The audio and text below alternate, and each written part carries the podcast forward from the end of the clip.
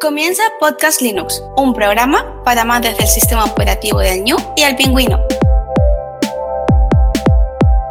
Podcast Linux, el espacio sonoro para disfrutar del software libre.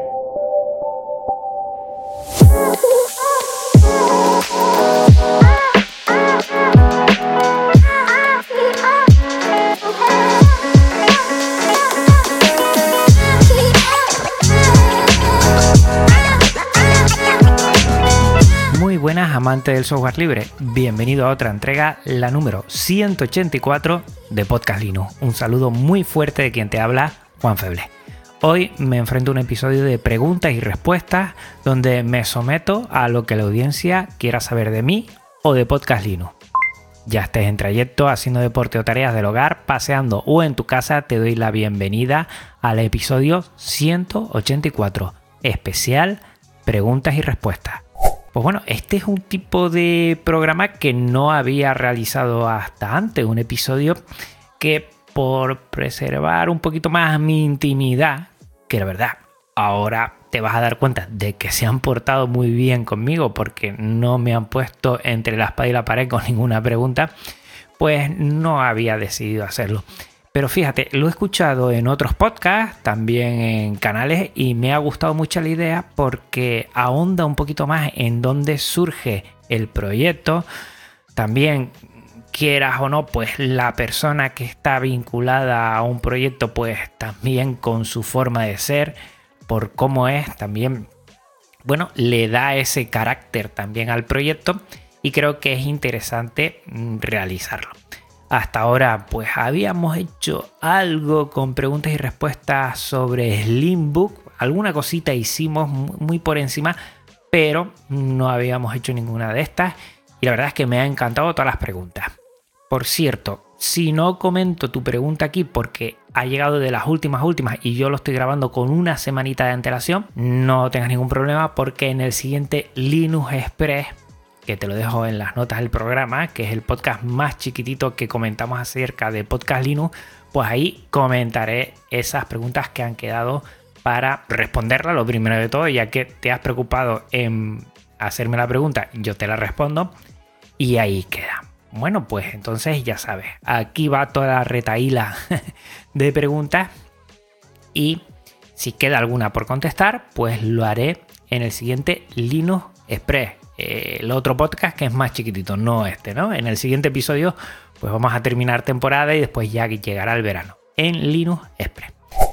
Recuerda que en el anterior episodio estuvimos hablando con Yoyo Fernández y fue él eh, que inauguró este preguntas y respuestas, que la verdad, para mí Yoyo es un amigo, sinceramente, y le tengo mucho cariño y mucho aprecio por todo lo que hace, por todo lo que ha dado a la comunidad. Y su primera pregunta es, Intel o AMD. Pues bueno, pues aquí tengo el corazón partido.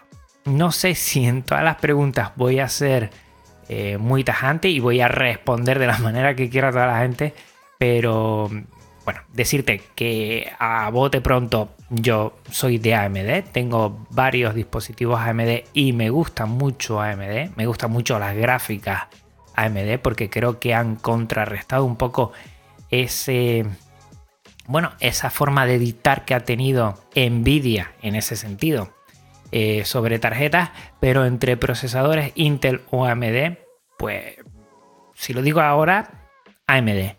Pero ¿qué pasa? Que han llegado los Intel de décimo tercera generación y la verdad es que están aportando mucho. Al final queremos máquinas que funcionen bien y menor consumo con más prestaciones, pues Intel, mm, bueno, me está encantando. Entre otros, hay unos que son de muy bajo consumo y a priori bajo rendimiento, que son los N100. Los N100 vienen de los Intel J antiguos, Intel J, que son por debajo de los i3, pero que el Intel N100 están funcionando de maravilla. De maravilla. Potencia muy interesante con muy, muy bajo consumo. Muy bajo consumo. Están diciendo sobre 6 vatios. Esto siempre a nivel teórico. Y que podrían funcionar de maravilla. Yo veo esos procesadores para poder trabajar, por ejemplo, eh, como lo tendríamos en una Raspberry Pi que están infladísimos de precio y que mm, a día de hoy es muy difícil conseguirlo, pues para hacer alguna cosa parecida a lo que sería eh, un servidor casero, ¿no? Algo de domótica en casa, pero bueno, poder poner más servicios dentro de ese servidor casero, home server, como quieras tú llamar. Muy interesante.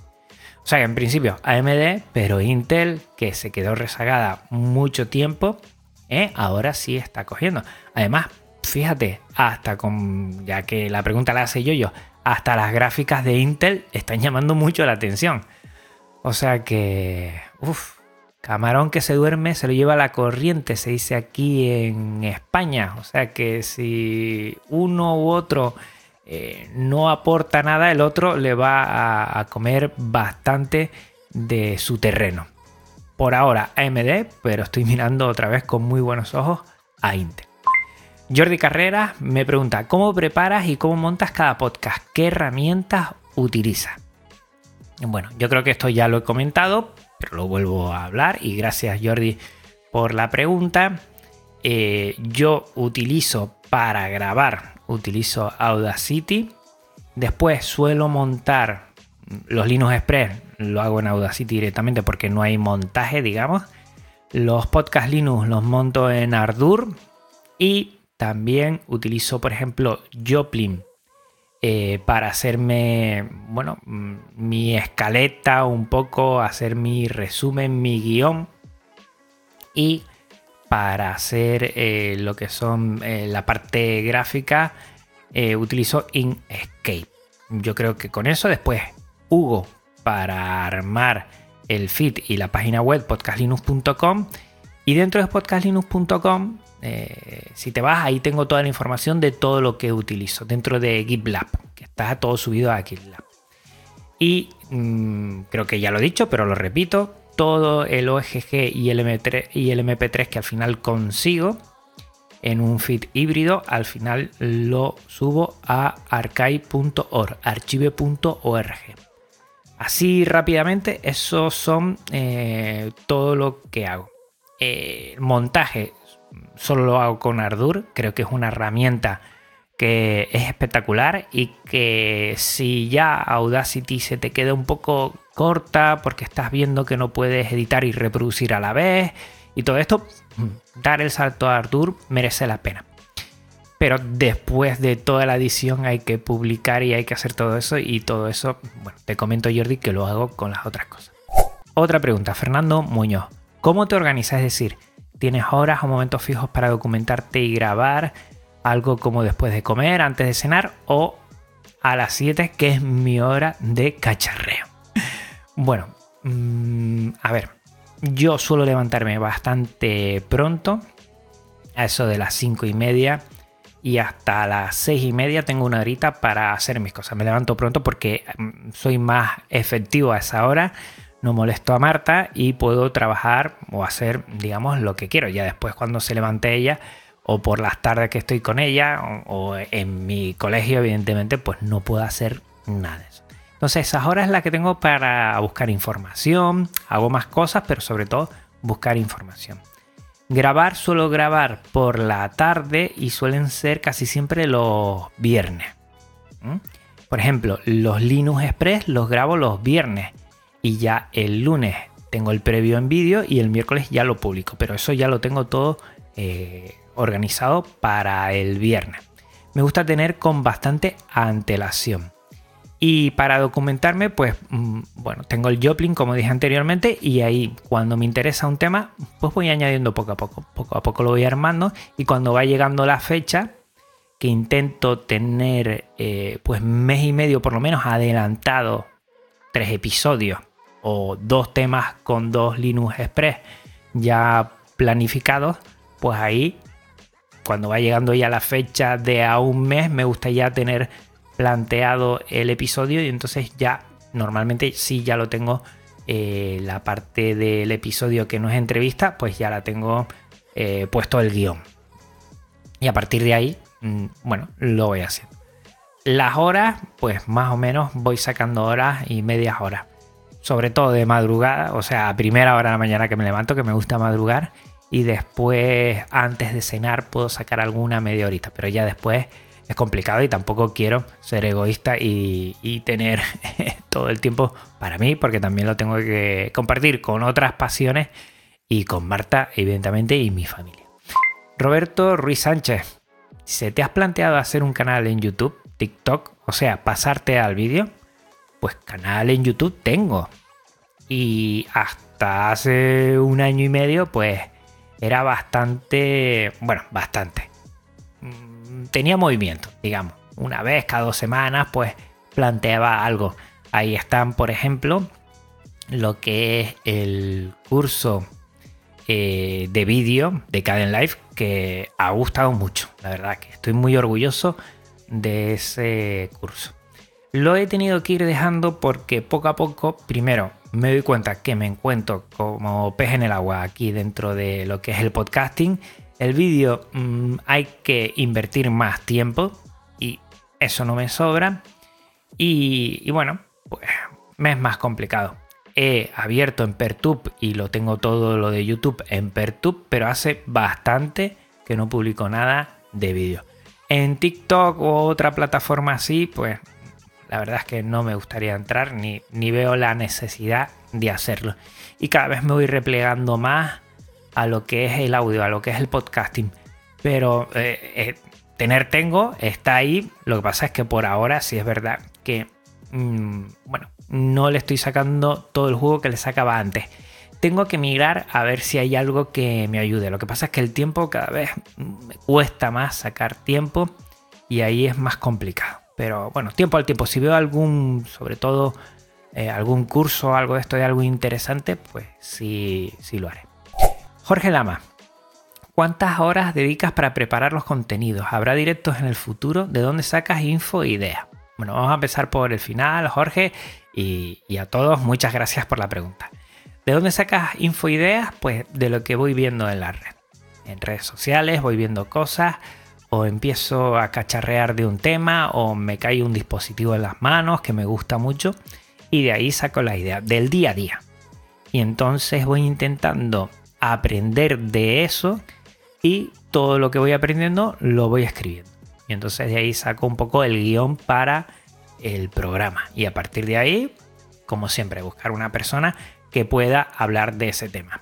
¿Cuántas horas dedicas para preparar los contenidos? Pues no siempre es el mismo, pero por ejemplo, un episodio mm, que dura media hora, para prepararlo yo puedo utilizar 5 o 6 horas mínimo, mínimo. O lo dejo ahí en barbecho y después le tengo que dar más horas, pero mínimo 5 o 6 horas.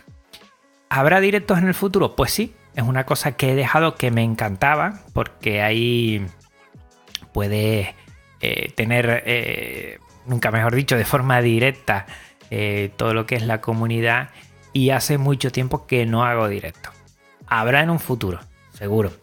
No sé si temático o abierto como este, donde la gente vaya haciendo preguntas y respuestas. En su momento hice uno y no gustó mucho, porque fue hablando de cómo hacía el directo. Igual era más técnico y tendría que abrirlo más. Tengo que buscar. Igual, bueno, hacer uno de, distro y hablar de distro, no sé. Pero sí, habrá en un futuro, lo tengo ahí en mente. Gracias, Jorge. Eduardo Moreno, eh, ¿podrías hablar sobre motivación? Impresiona que no falles ninguna semana. Hablar de motivación, pues bueno, a mí me motiva mucho, la verdad, porque me gusta mucho eh, el podcasting, me gusta mucho editar, editar me encanta. Eh, no lo veo como una obligación, aunque no falle cada semana y al final tiene cierta obligación a tener que publicar y tener que dar respuesta a ese, bueno, esa obligación que me he puesto yo, que me ha un impuesto porque nadie me la había dicho, pero bueno, eh, creo que siempre hay algo que decir, todos tenemos algo que compartir. Y, a mí me gusta porque eso me organiza un poco eh, toda la semana a ir buscando información y a ir aprendiendo más. Entonces me retroalimento mucho de, es para mí, yo aprendo y además lo comparto con, la comunidad. Eso es lo que me gusta. Eh, por ahora no he fallado y la verdad es que si de algo me siento muy muy orgulloso, además de otras cosas, es que semana a semana, ya sea con Podcast Linux o Linux Express, aquí siempre han tenido un episodio. Eh, voy a intentar mantenerlo, evidentemente, sobre todo Podcast Linux. Linux Express también me ayuda, bueno, a compartir alguna cosa y estar ahí indagando, pero me gusta. Soy muy de eh, cabeza dura, ¿eh? muy de semana a semana, muy de profesor de, primaria, como soy yo a la hora de organizarme. Entonces yo creo que eso siempre, si inviertes un poquito cada día, no cuesta tanto. Otra cosa es si lo dejara todo eh, para el final. Entonces sí costaría. Pero si inviertes un poquito cada vez y sabes que, que ese momento es para disfrutar tú mismo, yo creo que ahí puede estar la clave de, que no haya fallado ninguna semana. un abrazo, Eduardo. Roberto Santillán, ¿qué opinas sobre la discusión de software libre eh, versus open source? ¿Deberíamos ser más éticos a la hora de usar software o deberíamos ser más prácticos? Saludos. Muy buena pregunta, Roberto. Muy buena pregunta.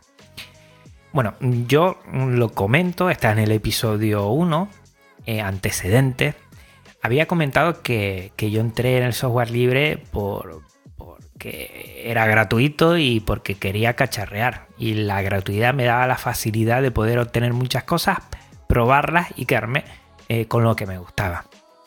Poco a poco he ido aprendiendo la filosofía y a mí me encanta el software libre. Me encanta por una parte la radicalidad del software libre porque creo que te indica un camino a seguir, como los mandalorianos, este es el camino, pero también creo que la parte de open source que, permite que ese camino sea más ancho para que entre más tipo de personas, lo permito a veces. Aunque creo que solo acceder al código perderíamos muchas cosas del software libre que creo que son muy importantes.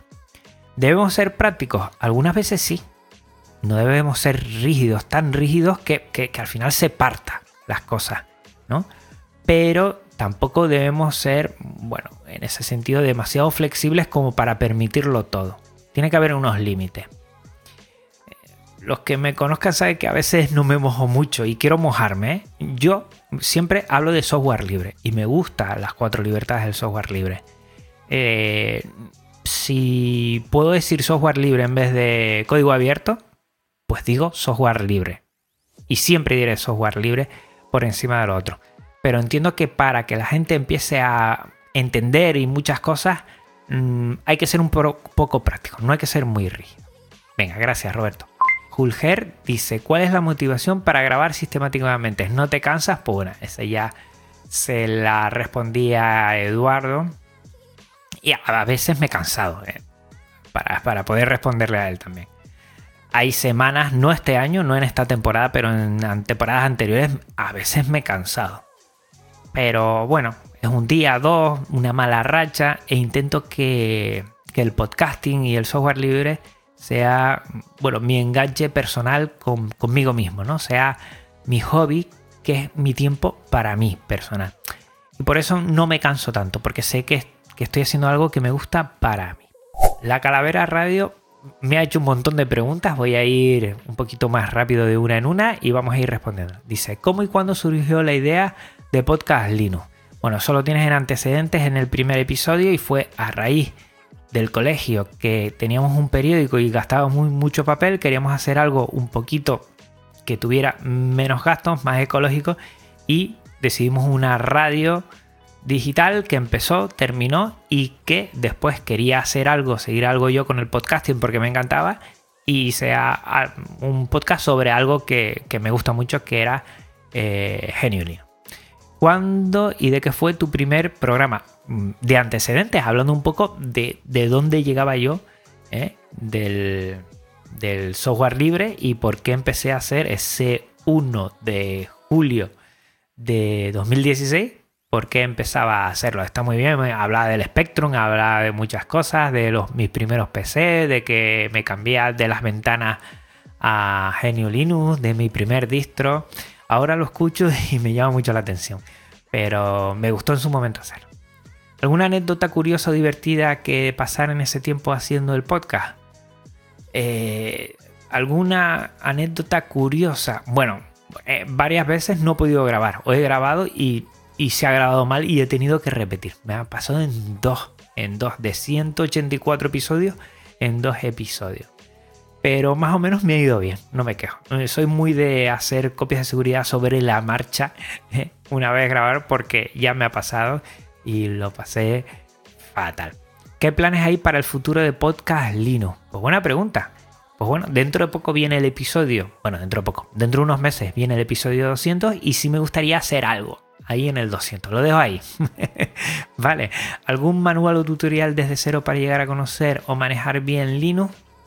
Hay un montón. Yo en eso no soy un experto, siempre lo he dicho. Y creo que hay mucha gente. Sí, hice un episodio de Pásate a Genio Linux que comentaba ¿eh? qué cosas teníamos que tener en cuenta. Si quieres lo buscas en podcastlinux.com, pásate a Genio Linux y ahí lo vas a tener. En caso de requerir ayuda, ¿a dónde puede acudir un usuario de Linux? Bueno, pues ahora yo que estoy en Arch Linux, la wiki de Arch, a mí me parece que es brutal y que sirve para muchas distros que no son de Arch. O sea que yo lo dejo ahí. Yo creo que ahí puede ser un buen comienzo. ¿Por qué usar Linux y el software libre? Porque es una, una manera de no aburrirse.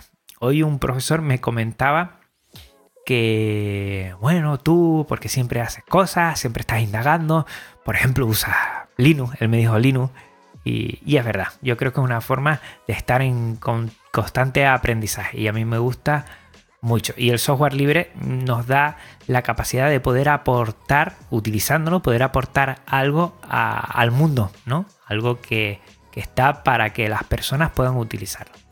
¿Cómo haces el podcast? Bueno, esto yo ya lo he explicado, no lo voy a repetir. ¿Y qué herramientas hay y cuáles usas para hacer el podcast? También. Tanto lo que es Audacity como Ardour, como lo que son eh, software de audio. Pues gracias, Calavera Radio. David Marsal, bueno, bueno, super David. Muchas gracias porque siempre estás ahí. Dos preguntas me hizo, una primera me la hizo directamente y después me cayó otra. La primera, Juan, ¿a quién te gustaría entrevistar que aún no ha pasado por tu Audacity Ardour? Bueno, si quiero mirar alto, alto, alto, alto y, soñar, sobre todo soñar, yo creo que Richard Stallman, que sabe español, bueno, eso sería para mí lo máximo.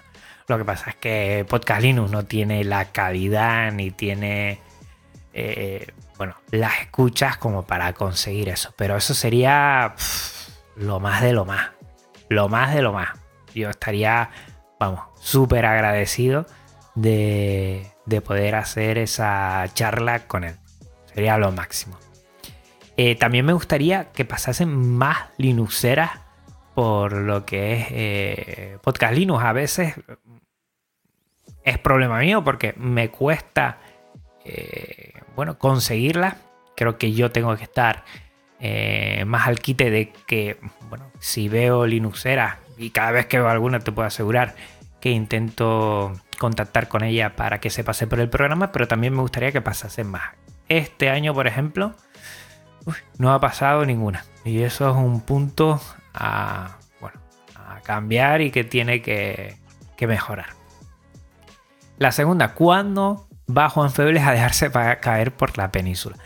Hace poco, hace una semana, fue bueno, el encuentro KDE y no pude estar allí. Me encantaría y yo espero que el próximo año, en lo que es el 23-24, pueda estar en la península. Me encantaría verte a ti, David, con, tanta gente que siempre hablamos y poder pasar unos días que esos encuentros los disfruto mucho. Pero este año por situaciones muy personales y laborales, pues no he podido hacerlo. A ver si el próximo año eh, puedo hacerlo. Venga, un abrazo. Y aquí otro grande, Sergi. Dice, ¿qué tal evoluciona el proyecto PC reciclado de la audiencia? ¿Ha sido útil para el Coli y tus alumnos? Pues bueno, va poco a poco.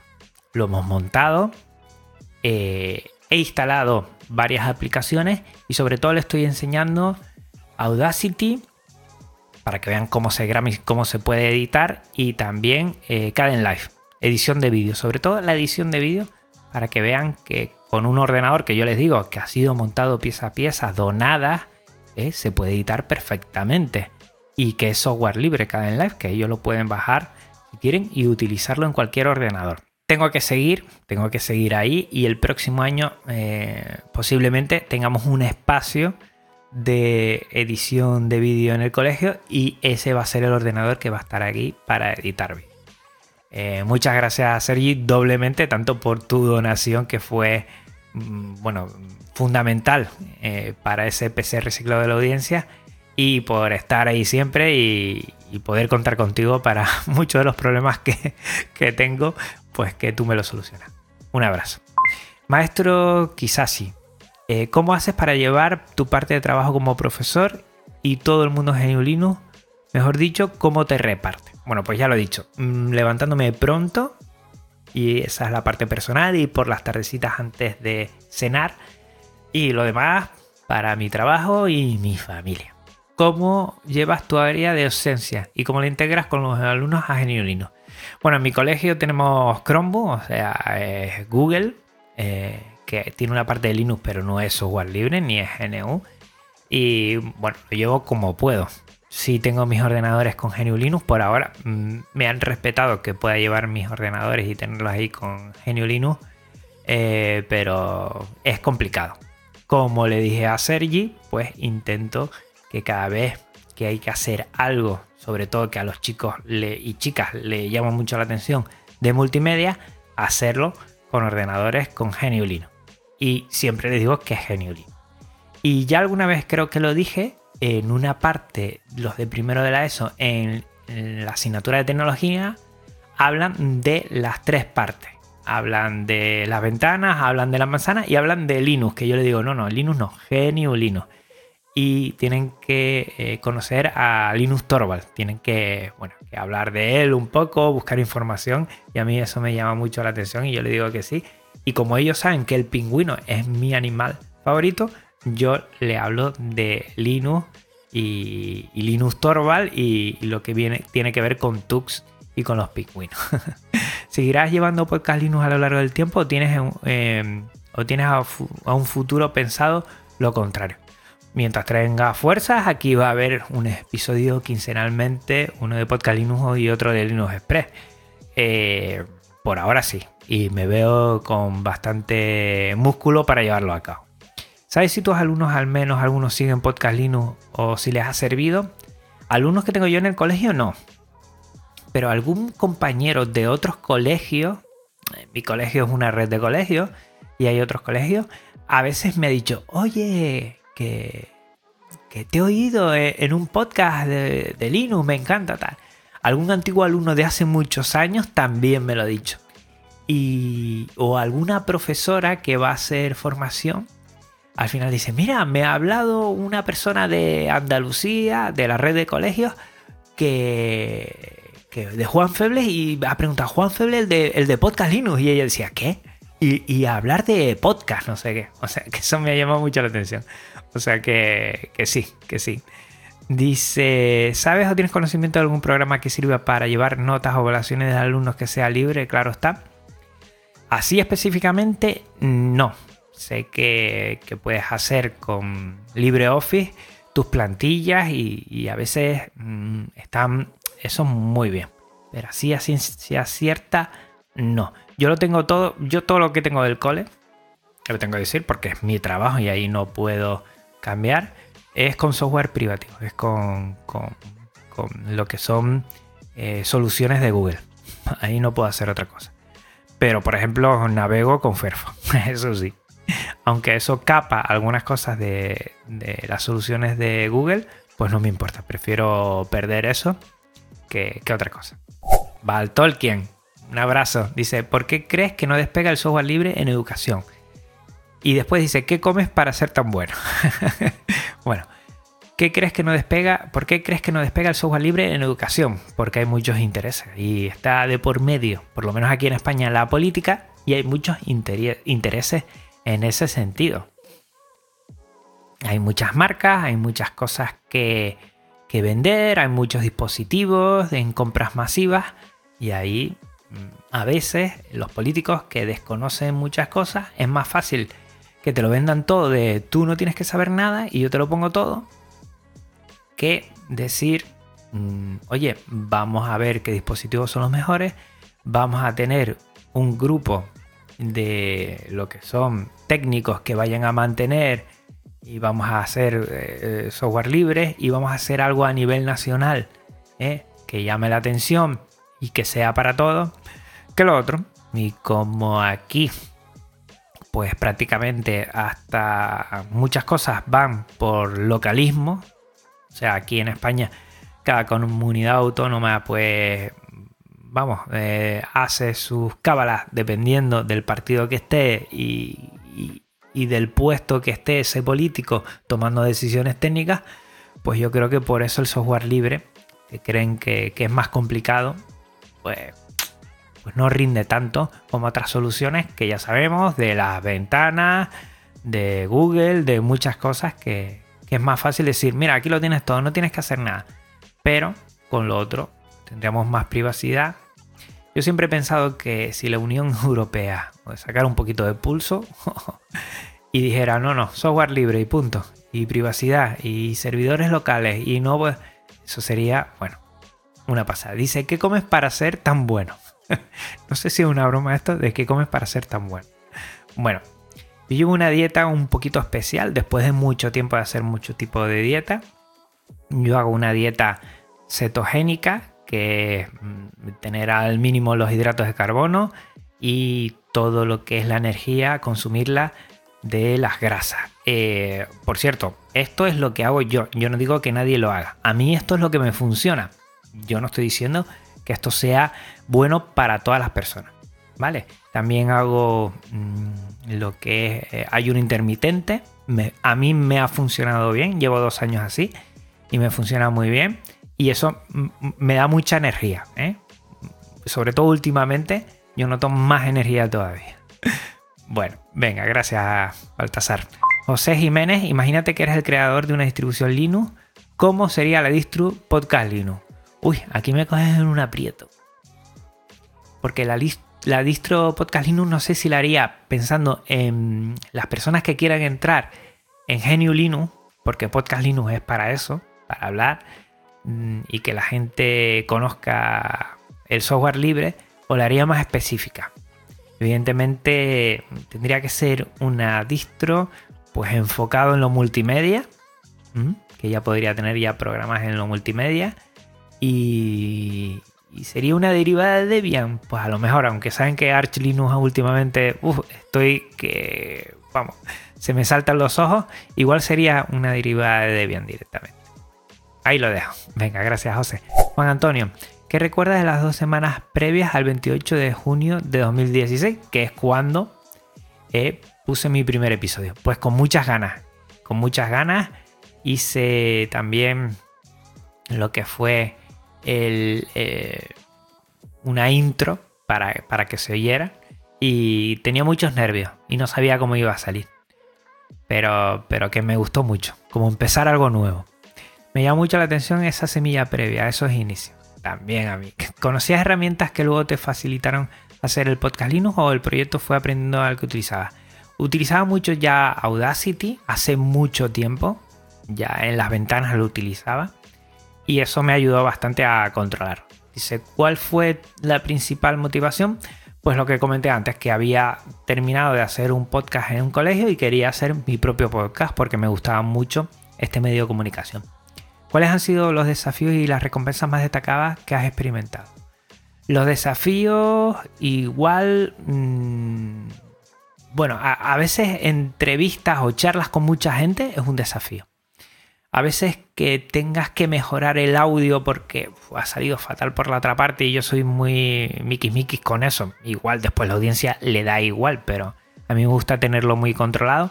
O bueno, pues un poquito eso puede ser de desafío y recompensa. Eh, bueno, mucha gente que le ha gustado, por ejemplo, un curso, el curso de Caden Life, o que le ha gustado mucho este episodio, o la gente comentando, o que me, me llegue un correo de alguien, correo, ¿sabes? Hablando tal, me encanta.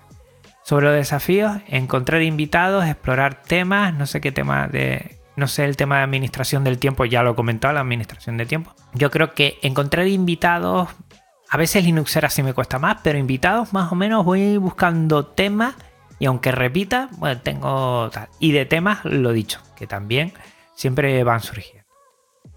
Sobre las recompensas, eh, eh, ¿estabas en tu zona de confort o con Podcast Linux las has ampliado? De los aportes en cuanto a conocimientos adquiridos con el proyecto principal o paralelos, ¿cuál o cuáles son señalaría? Pues bueno, yo creo que Podcast Linux, eh, insisto, es un trabajo diario, un trabajo de todos los días media horita o una horita, media horita. Yo creo que, que yo estoy muy bien ahí porque es algo que quiero hacer, ¿vale? Y de los proyectos secundarios, igual lo que dije antes, hacer más directos o, hacer más cursos en vídeo, sí me gustaría. Eh, ¿Cuál ha sido tu mayor desafío que has enfrentado para mantener la constancia en la producción de episodios y qué estrategias has utilizado para superarlo, mantener la programación regular? Más o menos lo que he comentado. Poco a poco, todos los días. Dice, ¿ha tenido algún impacto en tu vida personal? Pues, pues yo creo que sí, me ha ayudado a hablar mejor a saber comunicarme mejor, a saber eh, tener una reunión de padres y antes del podcast, por ejemplo, me costaba mucho hablar en público. Y ahora no me cuesta tanto hablar en público o hablar, o mantener una conversación, mantener un diálogo. Eh, bueno, yo creo que en eso. Muchísimas gracias, Juan Antonio. Antonio Manfredi. Mm, a ver, ¿cómo has implementado Mastodon en tu proceso de trabajo? ¿Qué te ha supuesto a favor o en contra? ¿Has sustituido a Twitter? ¿Estás contento por ello? Twitter todavía no lo he sustituido, pero se me ha pasado muchas veces por la cabeza. Estoy contentísimo con Mastodon porque todo lo que hago en Twitter lo copio en Mastodon. Antes teníamos Moa que, hacía de puente y solo publicaba en Twitter y lo copiaba en Mastodon. Eso con la entrada de los más pues se ha perdido por la API y entonces ahora me lo copio y, bueno, pues eh, a favor es que siento que habiendo menos gente hay más calidad a la hora de, comentar y eh, estoy contentísimo y se me ha pasado alguna vez por la cabeza eh, dejar Twitter, eliminarlo y te tienes que pasar a Mastodon sí o sí si quieres seguir en redes a, a lo que es Podcast Linux. Pero bueno, por ahora, pues bueno, estoy en dos aguas. No sé lo que haré en un futuro. Venga, gracias Antonio. Fran eh, Charcutero, ¿qué te apasiona más de tu actividad en el mundo GNU Linux? Pues las aplicaciones y servicios. Eso es lo que me gusta. También me gustan mucho eh, los dispositivos que llevan GNU Linux. ¿Es Podcast Linux como un máximo exponente de la enseñanza y del cacharreo? Pues las dos cosas las dos cosas me gustan mucho. Intento aprender y también eh, enseñar, que creo que son las dos patas eh, de la vida en general. David Vargas, ¿cómo es tu sistema de trabajo para sacar semana a semana tus podcasts? Ya lo he comentado. ¿eh? Todos los días media horita y todo ir escribiéndolo en una entrada de Joplin. Y poco a poco darle forma para que eso pueda ser traducido después en un podcast. Venga, un abrazo, David. Y David 8 b ¿cómo combinas tu vida personal y laboral para sacar tiempo para hacer el programa? Lo dije ya, levantándome por la mañana y un ratito. No, bueno, ser muy egoísta porque tenemos más cosas que hacer. Paco Estrada, ¿cómo combinar la seguridad de tus proyectos con las mayores posibilidades de errores en rolling a pesar que la seguridad cada día mayor en Arch? Y por contra, ¿qué ventajas te ha aportado cambio a una rolling. Pues yo no sé si tiene que ver con la rolling, porque antes eh, yo estaba con KDN On, que no siendo rolling sí se actualizaba bastante. Entonces en ese sentido a mí me gusta que esté todo bastante actualizado para siempre disfrutar de las aplicaciones y servicios de lo último que tiene, ¿no? Y sentirme que le estoy sacando el mayor partido. Eh, como rolling rolling, pues lo único que pienso es como, bueno, que David en su momento nos lo comentó David Marsal, que es que eh, él hizo una primera instalación y hace años que sigue con esa primera instalación. Igual eso estaría genial y no llegar a un momento que la distro te obligue a tener que hacer una actualización que a mí no me gusta hacerla y siempre actualizada desde cero. Yo eso sería lo único. Un abrazo Paco y seguro que dentro de poco nos escuchamos otra vez. Raúl, Si en un futuro el proyecto crece, ¿te gustaría vivir de crear contenido únicamente? Y si fuera así, ¿qué enfoque le darías? ¿Educación? ¿Dar voz a entrevistas? ¿Actualidad? Pues nunca he querido sacarle una cuantía económica a este podcast, a este proyecto. Eh, nunca lo he pensado. Gratis se me ha dado todo esto y yo lo doy gratis. Mm, tengo un buen trabajo, gracias a Dios, y no creo que tenga que hacer eh, sacarle, bueno, cuantía a esto, la verdad. ¿Qué tecnología, software, lenguaje de los que usas tú actualmente no podrías reemplazar de ninguna manera si de repente desapareciera? Pues mira, para hacer las notas y para hacer el programa utilizo Markdown y algo tan sencillo como eso, para mí ahora es que me lo pienso y digo, si desapareciera Markdown sí que me estaría en un aprieto. Si tuvieras tiempo infinito cada día, ¿qué es lo que más te gustaría aprender cacharrear, pero nunca has dado ese paso para hacerlo? Pues empecé a intentar programar eh, videojuegos que me encantaría, ¿eh? Y bueno, el tiempo que va, es imposible. Pero me encantaría, me encantaría. También el tema musical también me gustaría mucho. Pero bueno, no tengo oído, o sea que eso va a ser imposible por mucho tiempo que tenga. Desde el lado de oyente entrevistado se te ve como una persona increíble, pero siendo autocrítico. ¿Cuál piensas que es tu mayor virtud y en qué aspecto tendrías que mejorar? Mi mayor virtud creo que es escuchar, no hablar tanto y aspecto que deberías mejorar, igual mi vocalización, mi dicción, que se entienda un poquito mejor, el ritmo, que sea más animado, mucha gente se queja de que, de que se duerme con, mi voz, aunque otros agradecen que sea tan sosegada. Pero bueno, darle un poquito más de, de brío. Venga, gracias Raúl. Jesús Díaz, ¿Cómo te iniciaste en el mundo del podcasting y qué te impulsó y te motivó a ello? Esto ya está respondido.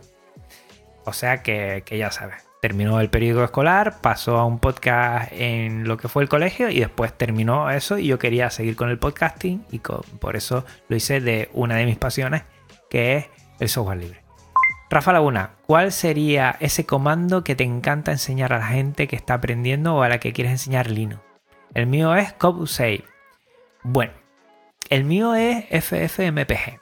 Yo creo que es una pasada. También con el, creo que es Convert, que es para imágenes, y el FFmpg es para imágenes, vídeo y audio. Creo que con ese comando se puede hacer, pero casi cualquier cosa. Y no te tienes ni que descargar ningún programa, ni que estar con, con entorno gráfico, sino con FFmpg, conversiones, pasar de vídeo a audio, lo que quieras.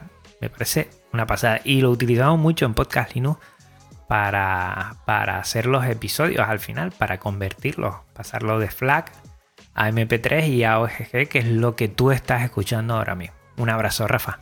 Linuxero errante, después de tu nueva andadura en Arch Linux, ¿qué es para ti GNU Linux y el software libre? ¿Una forma de entender la vida? ¿Tener un sistema operativo que sientes que te pertenece o un sistema gratis únicamente? Pues lo dicho, eh, Juan, empecé con un sistema gratis únicamente, evidentemente con Arch Linux.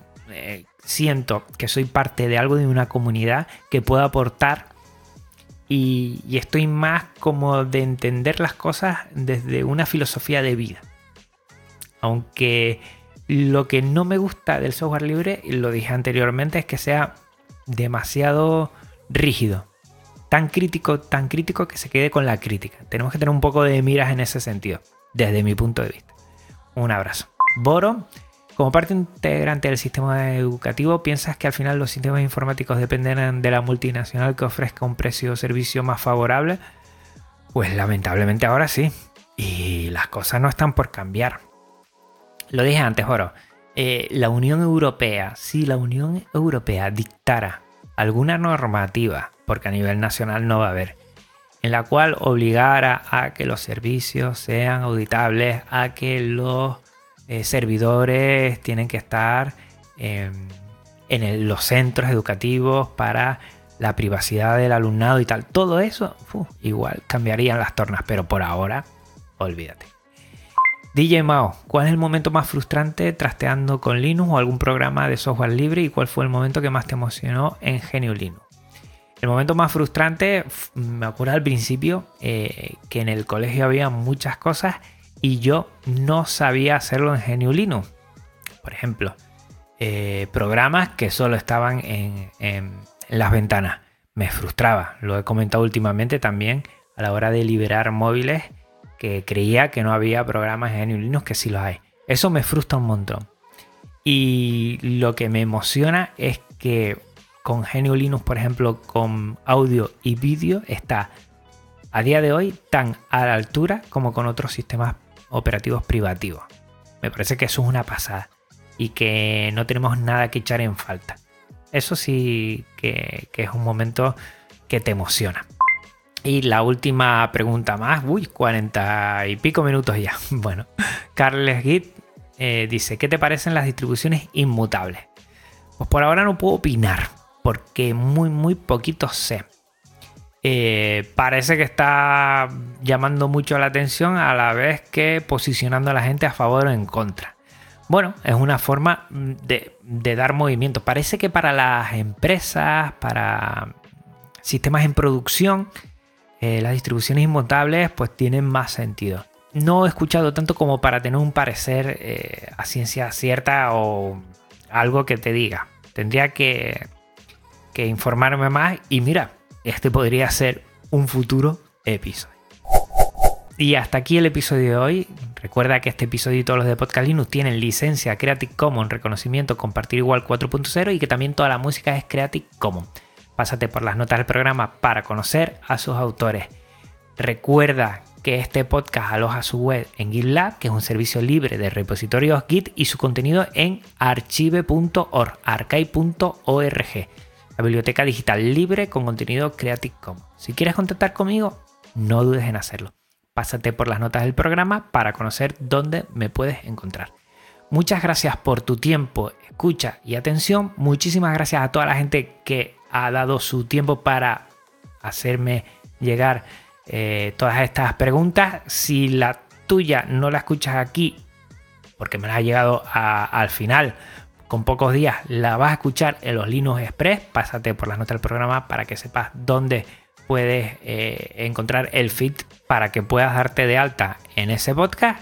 Nada, hasta otra Linuxero, hasta otra Linuxera. Un abrazo muy, muy, muy fuerte.